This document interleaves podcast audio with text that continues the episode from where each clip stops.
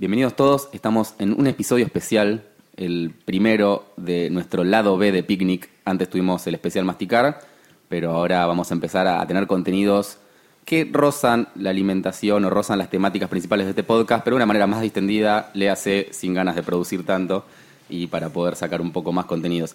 Y este es un episodio especial no solo porque por eso que acabo de decir, sino porque contamos con un participante, un invitado nuevo a nuestro podcast eh, y lo vamos a presentar en un segundo. Primero quiero saludar a, a Iván. Hola, ¿qué tal? Buenas tardes, buenos días, buenas noches cuando estén escuchando esto. Y efectivamente es, eh, está bueno experimentar este diferente tipo de formatos y aparte con semejante personalidad como la que trajimos hoy. Sí, sí, estamos hablando de Marcelo Botinelli.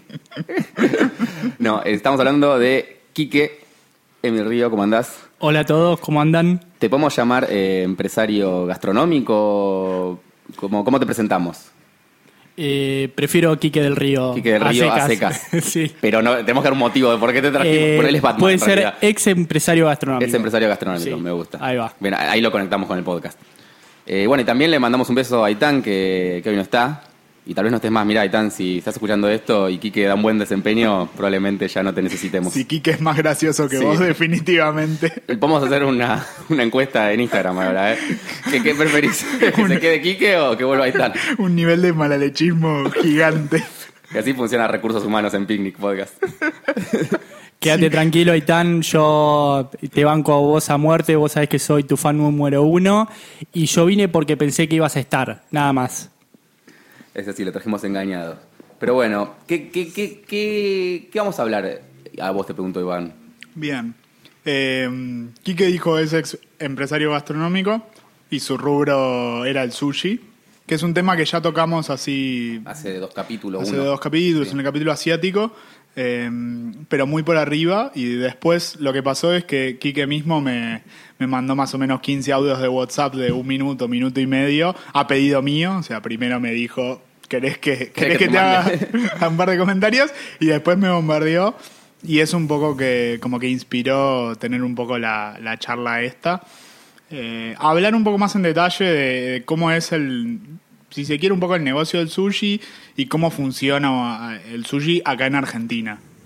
Así que, Que, que fue como un boom, vos no dirás, Quique, pero hubo un boom. O sea, hace 20 años se comía sushi en Argentina o hace 30.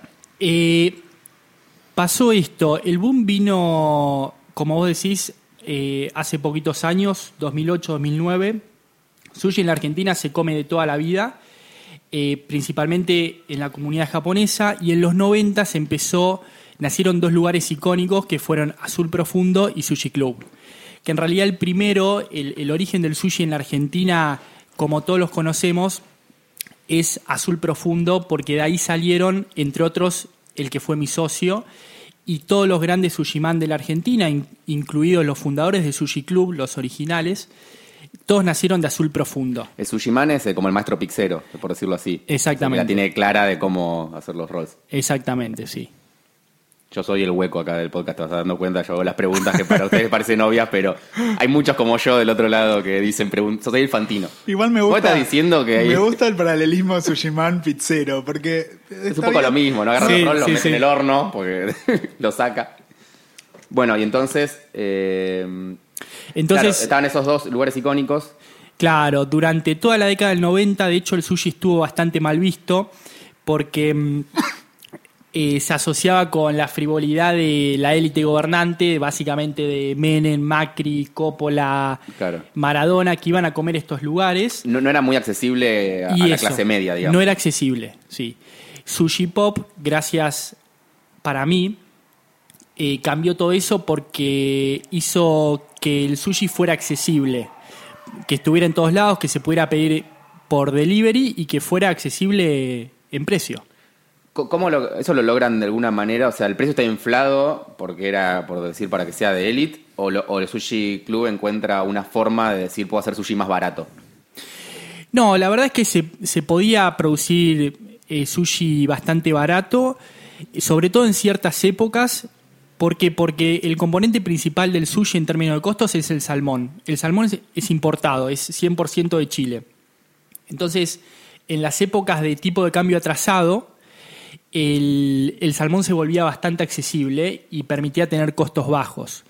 Y la verdad que las, propuestas de los 90 del sushi no eran accesibles porque eran propuestas de élite, digamos, y estaban apuntadas a la élite argentina, eh, ni siquiera a la clase media que, que había viajado a Estados Unidos y a Japón, no, a la clase altísima. Claro. De la clase media teníamos la pizza con champagne como algo. Exactamente, sí, como que no era muy difícil acceder, había muy poquitos lugares para pedir, prácticamente no había delivery, no se conocía tampoco, no había publicidad y tenía mala mala prensa. Ahí. Esa es la, la verdad. Hay algo interesante, o sea, ¿no hay salmón acá en Argentina o el que hay es berreta o no sirve o no funciona? No sabía Eh, eso. no, eh, pasa esto. eh, el salmón es, es como primo hermano de la trucha. Lo que se consigue en la Argentina es un híbrido que es la trucha salmonada.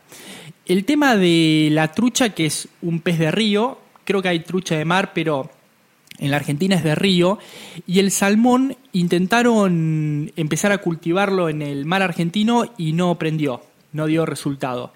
Eh, entre otras cosas por, por los mariscos que comen en, en, el, en el Océano Pacífico, que en el Atlántico no están a estas latitudes. Mira, buena, buena sí, data. entonces es 100% importado. O sea, por eso tenemos trucha que es más o menos reconocida, entre comillas, pero no, igual poco acá en Capital, pero más o menos tipo trucha patagónica, argentina, la gente de a pie lo conoce. Sí, igual es medio trucha. no eh. Tenía que meterlo, por favor, perdón. Sabía que no iba a quedar bien. Aparte quizás había que entrar y buscarlo más, más con tranquilidad. Pero está bien, te muy mandaste ansioso de la primera que lo dijeron. Es el pibe que está en la playa con la tabla de barrenar primer Claro. día, el agua está congelada y se manda Sí. igual y la pasa como el orto, pero no importa. Pero, o sea, el- básicamente el sushi, si sacásemos la- a la trucha de la ecuación, sería una comida que podría haber sido más accesible o incluso hoy es más accesible. accesible. Eh, no entendí bien la pregunta. Claro, o sea, el, el- salmón es lo único que hace caro al sushi. Eh, no. Eh, todos los componentes son bastante caros, eh, sacando el arroz y el vinagre, que en realidad son los componentes principales, que después, si quieren, les cuento por qué. Sí. Pero mm, el resto de los componentes son, son bastante caros. eh, porque tenés salmón, tenés queso Filadelfia o Finlandia, que si es bueno, prácticamente por definición es caro. Y después tenés palta, que la palta en un 80% es importada de Brasil, perdón, De de, Chile. Chile. La palta Hass. O sea, le tenemos que agradecer a los chilenos el salmón y la palta de- del sushi. Exactamente. Y lo curioso es que el boom en la Argentina de sushi fue antes que en Chile y antes que incluso Perú. Antes que Perú también, mira. Sí. Yo conocí antes de, de arrancar con esto Chile y Perú en, en dos viajes y el sushi había como en todas partes del mundo, pero no era, no era el boom que fue después, ¿no?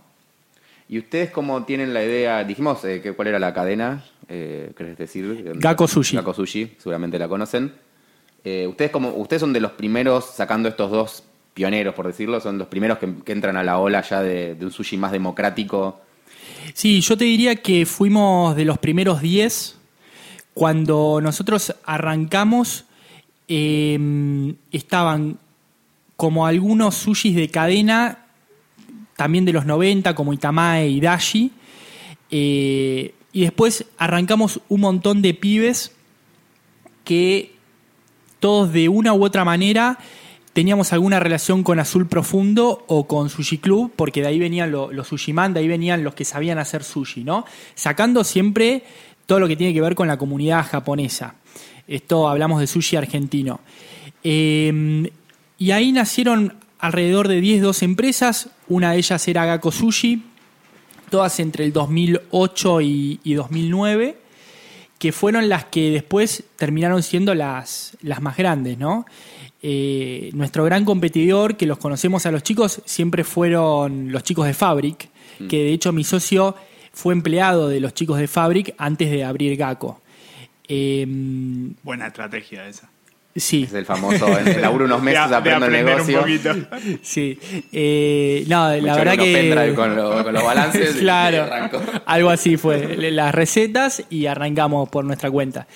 Y lo que pasó en esa época que ya había algunos sushis. Nosotros cuando abrimos eh, nuestro primer local estaba en Juncal, casi Austria. A la vuelta había un sushi eh, que se llamaba Sushi Urbano, que mm, nosotros abrimos sin saber de su existencia. Cuando nos enteramos a los dos días nos queríamos morir, porque nosotros pensábamos que estábamos solos en el barrio, pero resultó que era tan malo, pero tan malo, que enseguida cerró. Y nosotros enseguida como que copamos toda la zona. Y eso pasó bastante, ¿no? Que empezó a haber más oferta de sushi y los malos primero fueron cayendo. Igual también pasaba que como el mercado crecía tan rápido y como que el sushi de base era tan malo que era el de sushi pop y la gente pensaba que eso era sushi, había lugar para todos. Y había también muchos negocios que eran malísimos haciendo sushi y prosperaron, ¿no? Después se terminan cayendo cuando viene la hecatombe del sushi en la Argentina en el 2014 con la devaluación de Kisilov, eh, que ahí como que se reconfigura todo el mercado. Pero hasta ese entonces, bueno, había, estábamos los 10 o 12 que después nos consolidamos rápidamente y después una camada de sushis que eh, prosperaron durante algunos años, pero no eran muy buenos y no llegaron a, a ser fuertes dentro del mercado. Claro, quedaron más como barriales. Exactamente, sí. Bueno, volvamos a eso que decías sobre el vinagre y el arroz como, como componentes principales. Quizás yendo y viniendo entre lo que es el negocio y lo que es un poco más la, la parte del oyente de picnic tradicional. Eh, y contanos por qué dijiste que son los ingredientes más importantes. Eh, mira, yo aprendí algo de, de la gastronomía en general y es que la gente mm, eh, no sabe lo que consume básicamente y no entiende nada y no lo consume, sobre todo cuando arranca una moda, no lo consume porque le guste, sino que lo consume por otras como- razones, ¿no? Como los cafés. o como Exactamente. las hamburguesas. O la birra Exactamente. artesanal. Sí. O las Bueno, de pádel. Nosotros teníamos todo un segmento de pibes de entre 18 y 25 años que salían con chicas y compraban sushi solamente porque salían con chicas, Claro. digamos. Y porque, bueno, yo arranqué a comer sushi por algo similar. Es que es un gran plan de, de cita. Es un gran No plan. cocinar, que es rico, que Sí. es sofisticado. Sí, sí, igual aclaro que es con mi actual esposa que empecé a comer sushi, Está para que bien, no haya malos perfecto. entendidos. Eh, no, pero... eh, y con el vinagre y el arroz pasa esto, la gente por ahí no lo sabe, pero el, el gusto, eh, o sea, lo que mono- casi monopoliza el gusto en el sushi es el vinagre, digamos. ¿Por qué? Porque el resto de los componentes no tiene demasiado sabor, sobre todo obviamente el arroz y el salmón. Digamos, el salmón no tiene prácticamente gusto. Y es por eso que es apto para el paladar argentino que no sabe comer pescados. ¿no? Entonces le tenés que dar algo que no tiene gusto. Y por eso si le das, por ejemplo, atún rojo o un pescado blanco que es más grasoso y más gustoso, nadie lo come. ¿No? Nadie comería sushi de atún en la Argentina. ¿no? Como todo el mundo come en Japón, por ejemplo. ¿no? Claro. Y gran parte de- del sabor del sushi viene de, eh, del vinagre. Y de hecho hay otros sabores que no gustan tanto y que son importantes, pero por ejemplo, cuando vos le das un maqui a la gente, el maqui es un rol con el alga por fuera. Sí. El maqui es el rol que menos gusta. Por eso es el rol que se vende más barato. ¿Por qué no gusta? Porque el alga nori es amarga y es lo primero que te llega a la boca cuando comes un maqui. Y eso no le, no le gusta al paladar argentino. ¿Por qué le gusta el vinagre? Y acá viene el gran secreto. Porque lleva cantidades industriales de azúcar. ¿sí? Y si bien vos no sentís, sentís eh, un sabor avinagrado, en realidad lo que te está diciendo tu mente es, esto está buenísimo Porque me estás dando azúcar. Ahí tenés a los que dicen que el sushi es, light, ¿no? Como Ese es dicen- otro gran mito. Un sushicito y ya está bien. Tranqui. Pero yo Es- lo como el sushi. A veces, como digo, no me quiero matar, me voy a pedir sushi que, que es más sano. Es mentira, ahora me estoy, comiendo azúcar. O sea, la Es- mezcla la barra de tiene vinagre y azúcar, además de otras cosas que se Sí. le agregan al arroz. Sí, de hecho, eh, esto lo, lo sabemos por una fuente interna. Sushi Pop, al, a los meses de arrancar, hicieron una especie de focus group dándole de probar a un montón de gente arroz con vinagre para ver la, la proporción de, de Justa. vinagre y de azúcar. Éxito. Y les dio que la preferida era la que más, la que tenía más azúcar. Bien, me Sí. encanta porque Y, y siguieron con esa proporción. razonablemente. Sí. Y después nosotros teníamos una salsita especial que era recontra dulce, pero como era a base de salsa de soja no se notaba tanto. Y a la gente le encantaba. Le encantaba porque era dulce. Claro. Esa es la, la verdad. ¿Cómo ayuda? También podemos ahí como hacer el paralelismo, imagino, con eh, una parte del sushi Nikkei, que tipo fusión peruano-japonesa, que usa salsa de maracuyá y todas esas cosas que eh, al que come sushi tradicional, tipo a mí que me gusta más tradicional, eso me parece, si bien lo como y a veces lo disfruto, una aberración. Y, y como decís, a- al público, mayor público, hablando siempre de vender y vender sushi, que era el, el, digamos, el fin último de lo que tenía que hacer Gaco, como cualquier negocio, eh, ayudaba más a hacerlo de esa manera que obviamente como ir por el lado tradicional.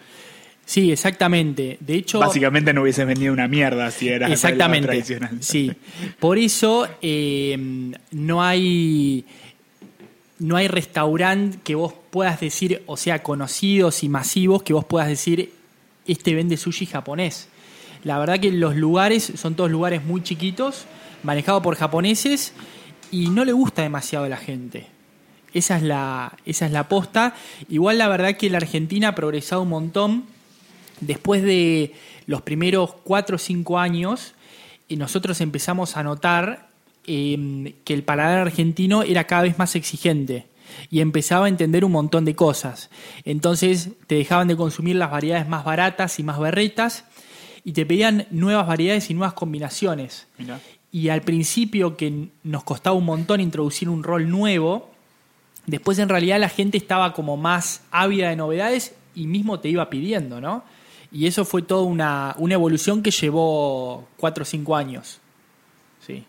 Y a partir de eso, bueno, tuvimos que cambiar la carta, incorporar nuevos productos y, y se volvió cada vez más complejo el sushi en la Argentina. Y, o sea, entonces el, el sushi argentino, el primero que lo. O sea, ¿quién es el que agarra y dice en Argentina no va a funcionar el sushi normal y, o el tradicional y vamos a hacer este sushi más gustoso para el paladar argentino? Son los de Azul Profundo, que eran estos sushi man que. Sí, si se primeros en darse quiere. cuenta de en hacer esa fusión, digamos. Sí, si se quiere arranca un poco por ahí. Eh, algo que siempre distinguió al sushi argentino del resto del mundo es el queso, que es como el gran acierto. Y también el tema del salmón, porque al no tener gusto estás comiendo pescado, pero no te estás dando cuenta. Entonces aceptás comer algo con pescado. Y con pescado crudo, que en nuestra cultura no existen los, los alimentos crudos. Digamos, sacando la ensalada, después comemos todo cocido. Y si es muy cocido, hasta hace unos años, mejor. Sí, sí, como con sí, la sí, carne. como con la carne suela. Sí. Bueno, eso también, tipo, pensándolo, salvo ciertas culturas que ya tenían algo, eh, algún alimento más bien crudo, eh, esta tendencia de poder comer cosas que están más crudas gradualmente eh, pasó, en, pasó en muchos lugares. No, no, no, no, es- no es solo. Está bien que no sé, si pensás en la comida peruana, tenés el ceviche, lo tuviste siempre y arranca de pescado crudo, pensás en los franceses y el tartar, eh, pero esto de, por lo menos en la carne, y recordamos nuestro eslogan favorito, comer carne cruda mata. Eh, Pero qué buena forma de morirse. Qué lindo morir así. Eh, originalmente pasábamos una carne suela, como decíamos, por una cuestión que estaba mezclada con la, la- la salud también, Sí. que ya discutimos que tiene su razonabilidad, pero no nos importa un carajo. Eh, y hoy mucha más gente come carne carne más cruda o de esa que muje. De hecho, Andy acá es un converso, ya Claro, lo ha yo comentado. solía co- quemarla y ahora entiendo que tiene Sí. que tener sangre. Y mismo ha pasado con el cerdo también, que es una carne que encima está asociada con A enfermedades mortales. enfermedades mortales en otra época. La triquinosis es como el super ejemplo de siempre. Que también ahora ya se sabe que se puede comer mucho más cruda y de hecho tiene los mismos efectos. El cerdo se seca rapidísimo y eso es un problemón cuando comes una costilla de cerdo. Sí. Se seca en tres segundos. Te, te colgaste 10 segundos co- con Instagram y cagaste la comida. Muerte. Sí. De hecho, en los comienzos eh, fue toda una lucha eh, hacerle entender a la gente un montón de cosas, ¿no? Por ejemplo, con el tiempo. Eh, le decíamos 45 minutos, ¿sí? De demora.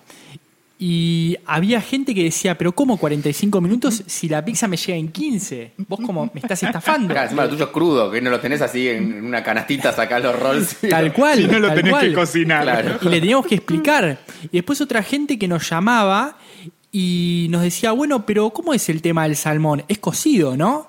No, no, señora, es crudo. Pero ¿cómo crudo? ¿Es congelado antes? No, no, señora, esto es fresco y yo se lo preparo fresco, digamos.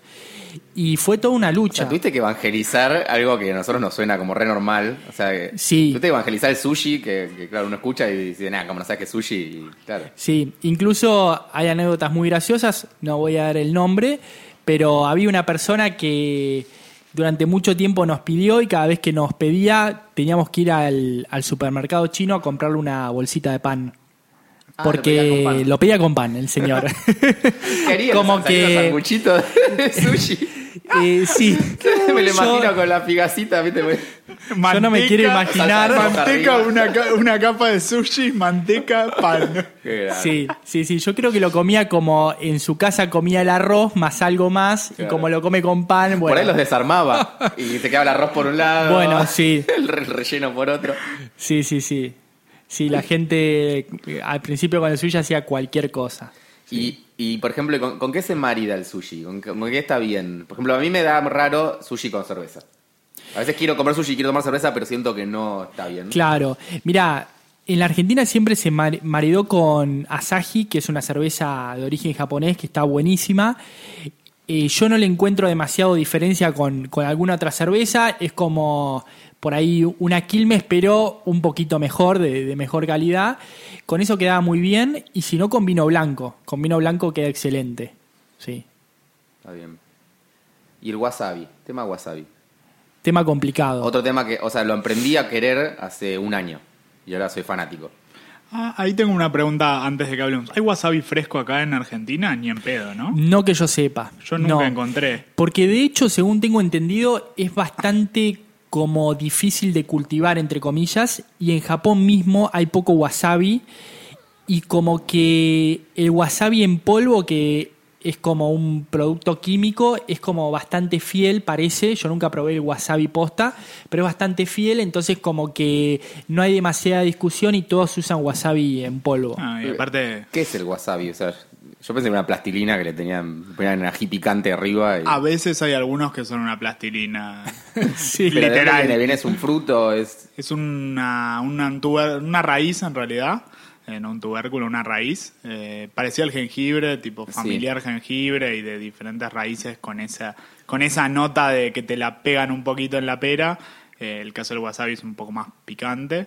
Eh, que se raya y así es como si vas a un restaurante de sushi En en, Japón, un lugar donde sí. haya o en cualquier lugar donde haya wasabi fresco te lo rayan en el momento y en el y el ¿Te y lo que rayan arriba de la pieza o te lo rayan en un potecito? en general en un costado, Como digo, depende de la, tradición. Y así se come. Es un poco distinto el sabor. Yo tuve la posibilidad de, de probar ambos. Ah, ¿sí? El fresco. Eh, es un poco la diferencia, o sea, sentís que, que hay- que hay un poco más de vida en eso, pero sí es cierto que tampoco es la vida y la muerte. Se puede, Claro. se puede recontra reemplazar y, y nadie muere por eso. Claro, sí. Y lo curioso que lo mismo que, que el vinagre y lo mismo que el jengibre son elementos tan fuertes que en sus orígenes fueron usados como antisépticos, porque vos lo pones al lado de algo y ahí no va a prosperar nada de vida, digamos, porque eso mata todo. Sí. Es, eh, es fantástico. ¿Y cómo es el- la relación argentino-wasabi? Eh, muy mala, muy mala. Nosotros cada tanto, sobre todo al principio, teníamos gente que nos llamaba y nos decía, La palta está fea. sí, nos decía, pensé que era palta y me lo tragué entero. Sí. Sí. una persona muy, pero muy cercana de mi entorno también cayó en esa trampa. No voy a dar el nombre, eh, pero solía pasar y de hecho nosotros hacíamos algo que era que por precaución, cuando nos pedía una persona grande o que era la primera vez que pedía o alguien que nos dábamos cuenta al toque que no entendía nada, le mandábamos o muy poquito wasabi o si- se lo mandamos, por ejemplo, en forma de flor o, o algo así para que, para que identificaran que era algo diferente, que no era palta. Claro. Porque te podés pegar una linda viaba si comes Si te mandas wasabi. una pelotita entera, Sí, Bueno, Fuerte. es un tema, para mí el wasabi, o sea, insistieron mucho entregando. Pues yo pensaba, ¿para qué ponen wasabi si para mí el 90% no come wasabi? ¿No era más fácil que te lo aclaren en el pedido, che, agregame wasabi? sí. Eh, De hecho, mucha gente- Siempre, porque para mí se tira el wasabi en la mayoría Sí. de las mesas. Estoy de acuerdo, lo que pasa es que en realidad respondí un estándar, digamos. Nosotros sabíamos, por ejemplo, al principio que la mayoría de la gente no sabía usar los palitos, pero los mandábamos igual. Entonces nosotros lo que optamos es también para profesionalizar el servicio, preguntar, cuando teníamos tiempo, ¿no? Preguntar con wasabi, con palitos, con jengibre. Jengibre en realidad no mandábamos por default y cuando nos, nos pedían mandábamos sin cargo, pero wasabi palitos mandábamos por default, porque es como el estándar, digamos, y no lo podíamos obviar. Claro. ¿El jengibre para qué se usa en el sushi? Mira, eh, para un japonés tradicional y un poco cultor de- del sushi, lo usan entre pieza y pieza para limpiar el paladar del resto de los sabores. Digamos, ¿Entre pieza y pieza de diferente tipo o aunque sea la misma? Yo creo que de diferente tipo, digamos. Es porque uno busca. Uno busca sentir bien los sabores. Y el sushi tiene toda una, una cuestión muy importante con los sabores, porque son piezas muy chiquitas, pensadas para comer de un solo bocado, en donde los sabores tienen que estar como bien equilibrados, eh, bien, bien de la cultura japonesa, ¿no? En donde todo tiene que ser perfecto. Y para continuar con esa perfección, cuando cambias de sabor, te comes un trocito de jengibre y te limpias la boca. Claro. ¿No? ¿Y, a- y acá se, se respeta o yo a veces lo como No. como una ensalada? Tipo, al final, todos los jengibres. Sí, no, la verdad que acá no, prácticamente no hay consumo de jengibre. No, y aparte mucho, va, no sé ahora, pero mucho no se sabe siquiera que ese es el funcio- Sí. la funcionalidad. Claro. A mí me lo enseñó un japonés de acá que fui en un lugar de sushi que era medio, medio, que le gustaba explicar y lo aprendí ahí, pero si no no lo sabía ni a No, mano. no, no lo, no lo sabe nadie. No, y sacando para el té o para alguna infusión, nadie usa el jengibre. No. Bueno, está bien. No digas nada. Hay en mi heladera ahora. Lo voy a usar a la noche para Nah, comer es que ensalada. Yo sé que no, yo sé que no soy para- nadie. Vos sos un foodie como, como, no sé, como premium, digamos, o como top. Ok. Sí, un, un snob, un snob. Un snob, Algo así también, no lo quería decir.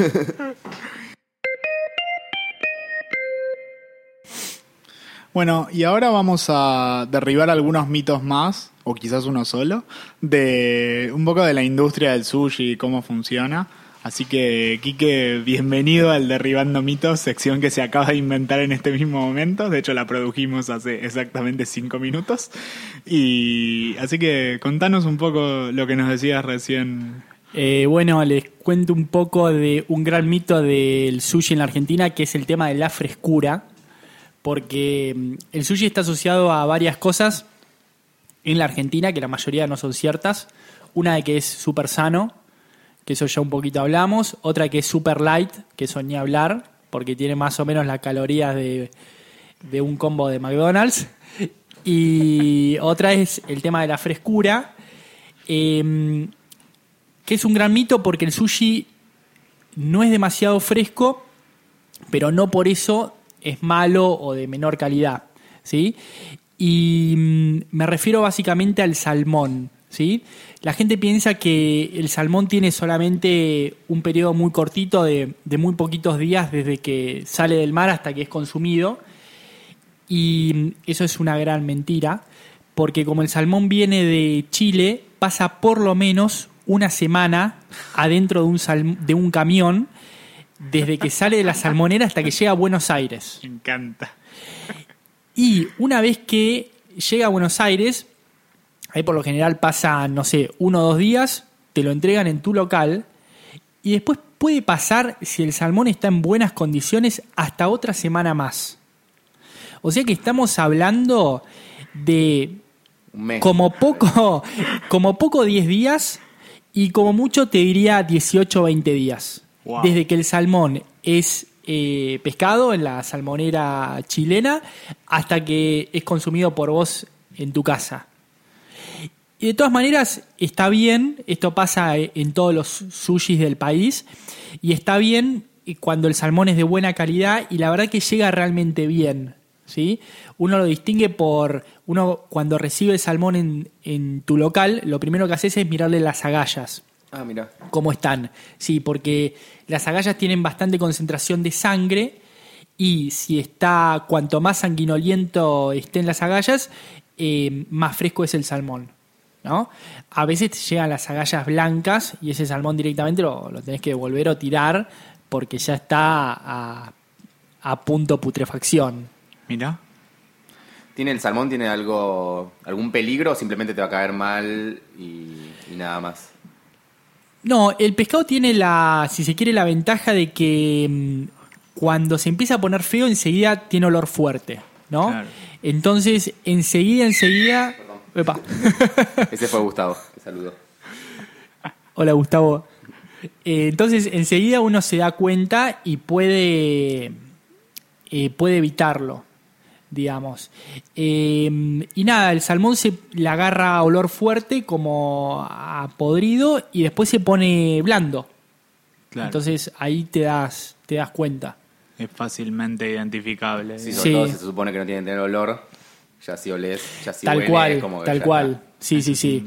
Y después está todo el tema de, de cuándo es elaborado, ¿no? Que eso por ahí sí está bueno saberlo porque hay mucha diferencia entre un sushi elaborado en el momento, o sea que cuando te llega a tu casa tiene menos de una hora de elaboración, o sushi elaborado con varias horas, ¿no?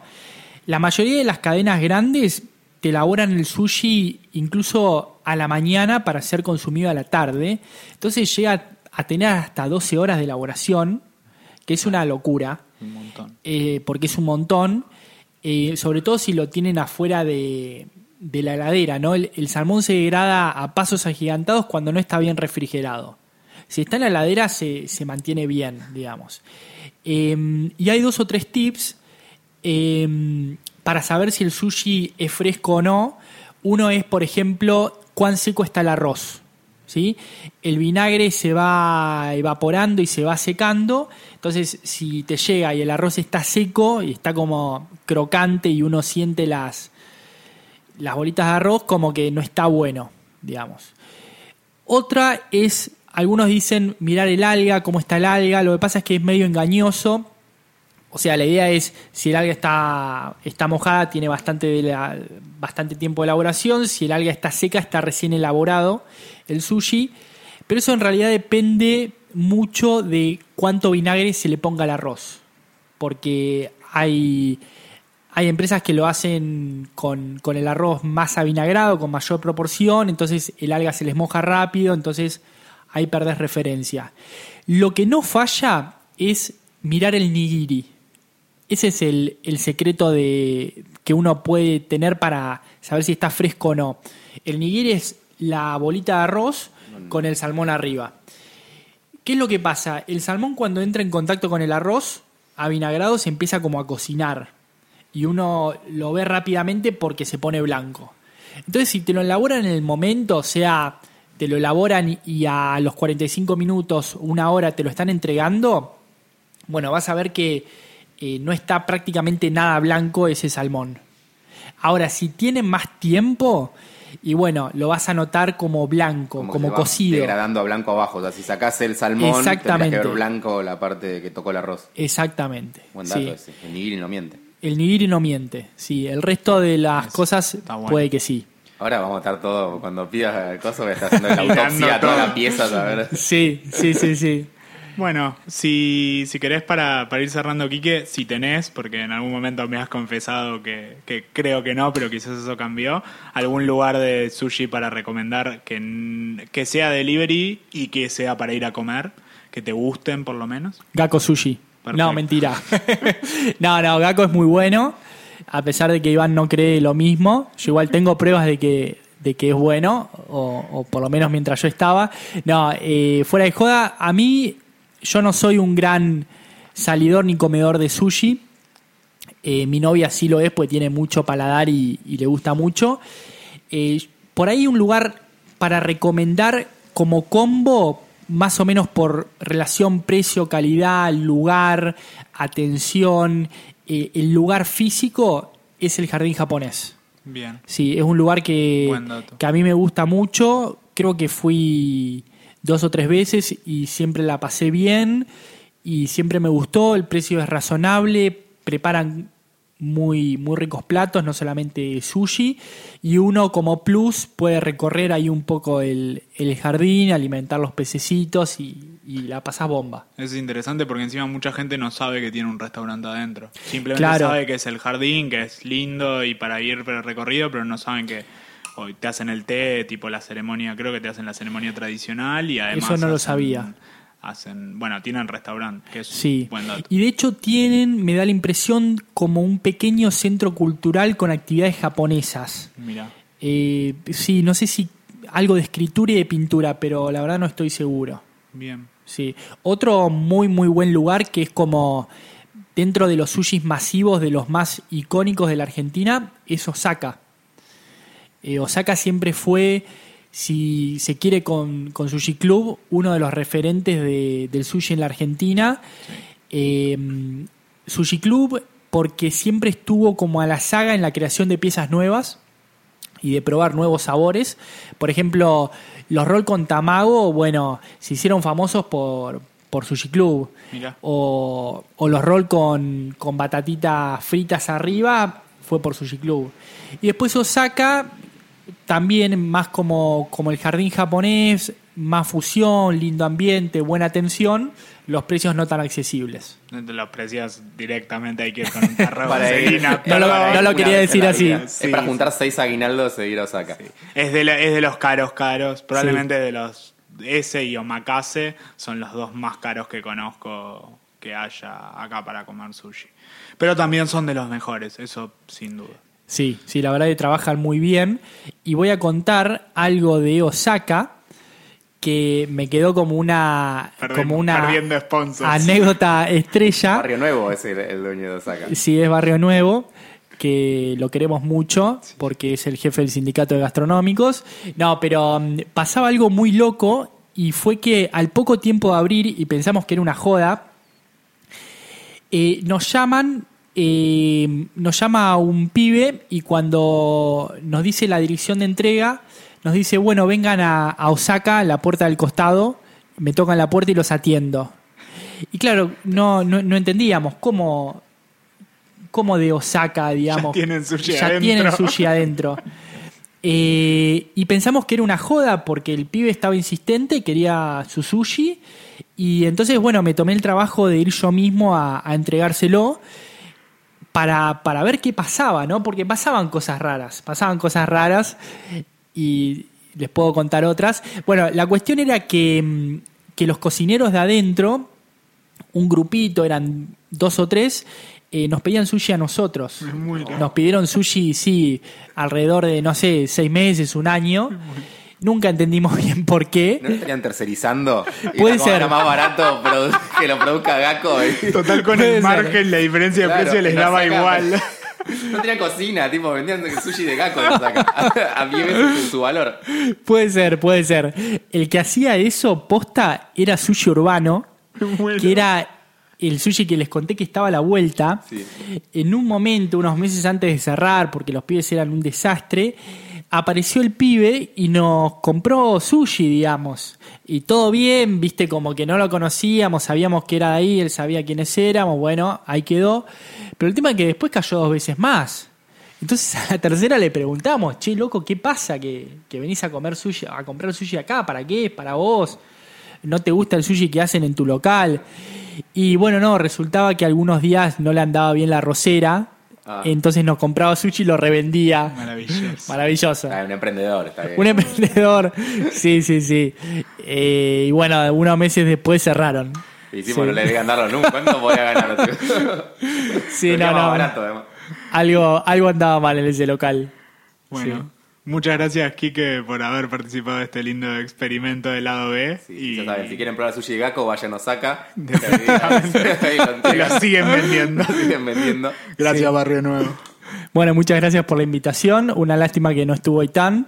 Yo vine solamente por él, pero bueno, eh, no estaba. Perdón, ¿quién es Itán? que- No sé. Acá somos tres, Kike, vos y yo siempre fuimos tres. Ah, es verdad, es verdad. No, nadie conoce a Itán acá. Una lástima, ¿no? Porque cuando te vas de viaje, como que nada, Perdiste. perdiste, digamos, y te reemplazan rápido acá. Y sí, no, esto es así. O sea, ya le dijimos, recursos humanos funciona así. Claro, claro, tal cual. Así que bueno, bueno, espero que les haya gustado el lado B de Picnic y volveremos a encontrarnos con un lado A otro lado B, no sé, hasta que llegue Itán. Eh, pero bueno, nos mantenemos al tanto. Abracito.